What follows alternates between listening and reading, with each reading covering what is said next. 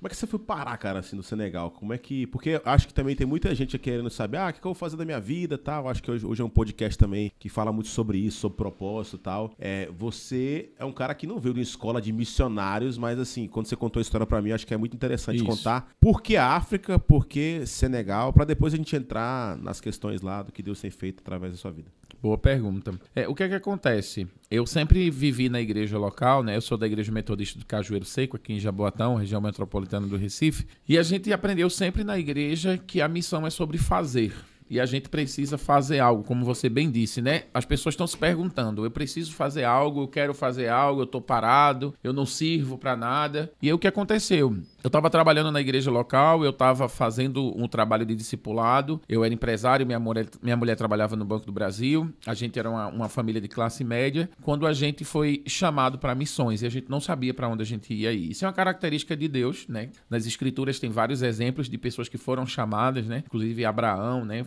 vai para uma terra, se afasta da tua parentela e tal. Então a gente não sabia para onde a gente ia. E nesse momento Deus disse: ora, porque eu vou falar, eu vou revelar esse momento da sua vida. E eu estava muito focado na ida, aonde eu vou, aonde eu vou aonde eu vou. E Deus, na verdade, quando ele me chamou, eu já estava em missões. Eu acho que uma das coisas que a gente não percebe no chamado missionário é que quando Deus fala e chama, a gente já está num campo missionário, porque a gente já está na agenda de Deus. A gente relaciona muito missão a fazer. E missão não é sobre fazer, missão é sobre obedecer. Então, quando Deus chama você e você entra na agenda de Deus, que eu acho que esse é o passo mais difícil da vida do crente. Ele é crente, ele vai na igreja, ele dá o dízimo, ele faz todos esses processos que está dentro do manual cristão, mas ele não obedece. Ele vive a sua vida, ele continua vivendo a sua vida. Então, nesse momento, Deus me disse: olha só, você precisa orar e nesse momento o primeiro passo vai ser cura. Você precisa ser curado, porque eu não posso enviar você com essas mazelas que normalmente na convivência da igreja local a gente não consegue tratar, porque a igreja local é uma igreja de domingo a domingo, de terça a terça. E Deus começou a curar a minha vida, curar a vida da minha esposa. E quando a gente é, alcançou a cura suficiente ali para ser enviado, Deus falou para a gente Senegal Senegal através de um professor nosso que de, do nada chegou e disse: Olha, no Senegal tem uma família que está voltando do campo, uma família de, de estadunidenses, e eles poderiam a receber vocês e explicar o que eles estão fazendo lá. Então, de imediatamente a gente foi pro Senegal. Você não conhecia nada assim do Senegal? Não, não conhecia, nem... não sei a música, Sené, Sené, Sené, Sené, Senegal, né?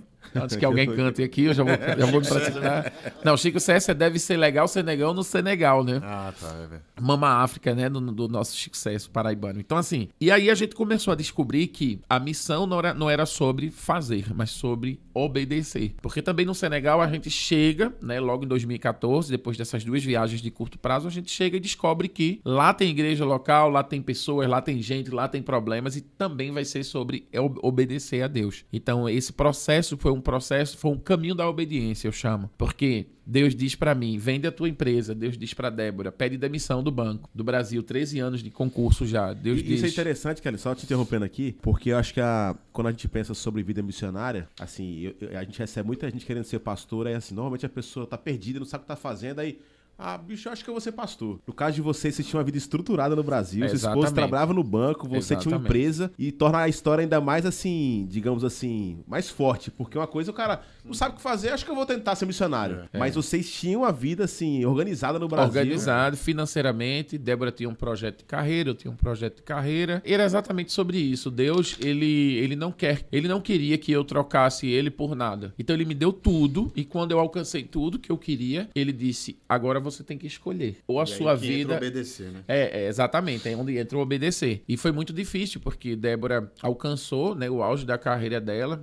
Né, na, na, num banco, estava com um bom salário, estava vendo minha empresa num momento muito bom. E aí é que tá, muita gente usa o termo largar tudo. E quando eu me encontro com Jesus, né? Porque eu, é, é muito interessante. Olhando para essa garrafa d'água, eu me lembrei de uma analogia. A gente olha para essa garrafa, a gente sabe que tem água. E ela é água. Ela é uma garrafa com água, mas você só vai saciar sua sede se você beber dessa água. Então tem muita gente que conhece Jesus, sabe quem é Jesus, sabe onde ele está, lê tudo sobre ele, mas não bebe dele, né? Fazendo, fazendo uma lembrança ao texto da mulher samaritana no poço, né? Você bebe dessa água, essa água não mata a sua sede, você volta a ter sede, mas a minha água vai saciar a sua sede. Então, nesse momento que Deus me chama para essa relação mais íntima com Ele, que a gente chama de missão, Deus está dizendo: beba da minha água porque aqui você não vai ter mais sede. Então, quando as pessoas falam você largou tudo, na verdade eu larguei o pouco que eu tinha para ter tudo que é Jesus, que é caminhar com Jesus, que é poder beber dessa água que sacia a nossa sede, né? Uhum. Então, hoje, nove anos depois, quase dez anos fora do, do trabalho, fora da, da, daquilo que eu vivia antes, eu faria tudo outra vez, né? Uhum. Começaria tudo outra vez, né? Lembrando aqui do Gonzaguinha, Luiz Gonzaga Filho, né? Começaria tudo outra vez, se possível fosse. Então, foi um momento, assim, de campo, dez anos, muito bom de muito aprendizado e de uma relação muito íntima com Deus. Então é muito importante que você, nesse momento, não vá para Jesus porque você não tem nada para fazer, como uma falta de alternativa, porque você não vai se encontrar com ele nesse, uhum. nesse lugar.